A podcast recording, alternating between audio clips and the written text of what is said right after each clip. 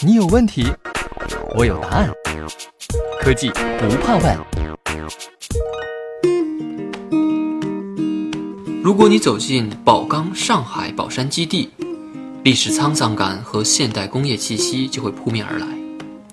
四十年前从国外引进的料钟和高炉风口仍静静伫立在一号高炉纪念广场上，似乎诉说着过去的峥嵘岁月。让人意外的是。钢筋水泥的包围下，竟有一个绿意盎然的宝钢动物园，一群群孔雀和梅花鹿在这里闲庭信步、繁衍生息，充当起工厂环境监测的哨兵。随着经济下行风险加剧，劳动力成本上升，钢铁工业在料峭寒冬中前行，而经济的可持续高质量发展，对于产品质量和性能的要求不断提高。特别是城市工厂的命题如何破解，给钢铁企业带来了全新的挑战。作为行业领军者的宝钢，同样面临着劳动力成本劣势和部分设备低能效的痛点。而随着宝钢与武钢的强强联合、规模扩大的同时，制造管理效率亟待加强。宝钢希望继续保持全球竞争力，途径便是实现制造的数字化转型，而首选的合作伙伴。便是西门子。用曾任宝钢集团董事长的徐乐江的话说：“世界领先的钢铁企业和世界领先的自动化、信息化企业，理应携手探索出智能制造的路径和标准，为钢铁产业转型升级提供示范，也为中德合作树立标杆。”随着版图的扩大，宝武的生产基地遍及上海、武汉。湛江、南京、乌鲁木齐和韶关等地，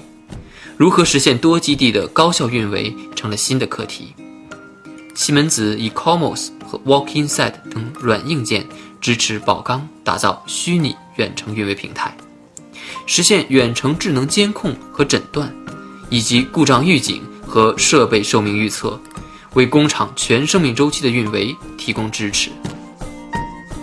目前。这个平台在一五八零热轧车间试点情况良好，报警准确率超过了百分之八十，趋势性故障漏报为零。双方也正积极探索西门子基于云的开放式物联网操作系统 MindSphere 与之对接。而在宝钢位于南京的眉山基地，数字化技术正让一台台笨重的大型起重机变得身姿轻盈。在宝钢第一炼钢厂，工作人员在二十米高空的驾驭室轻轻按下确认键，看似笨拙的二百五十吨起重机就像长了火眼金睛一般，自动避开障碍物，灵巧地把一炉一千六百多摄氏度的滚烫钢水高高的吊起，到达目标位置，再来个九十度的前空翻，一滴不漏地把钢水浇注到模具当中。在过去，吊钢水全靠经验丰富的资深操作员，他们往往高度紧张，手忙脚乱，稍有半点差池，就可能造成难以挽回的损失。也正因其高难度和高危险性，钢包吊长期被视为起重机智能化领域难以触碰的禁区。西门子携手梅钢和太原重工集团，敢为人先，率先打破了禁区。打造出中国首台智能化液态熔融金属吊运航车，填补了行业内一项长期的空白。在二零一八年三月二十七日成功投运以来，这个聪明的大家伙始终保持着平稳的运行。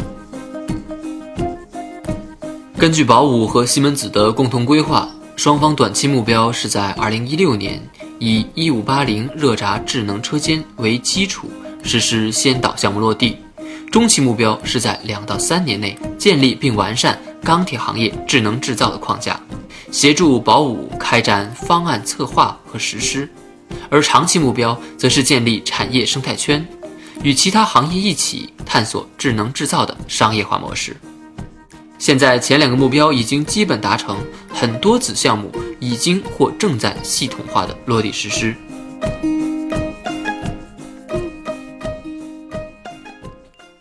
西门子，博大精深，同心致远。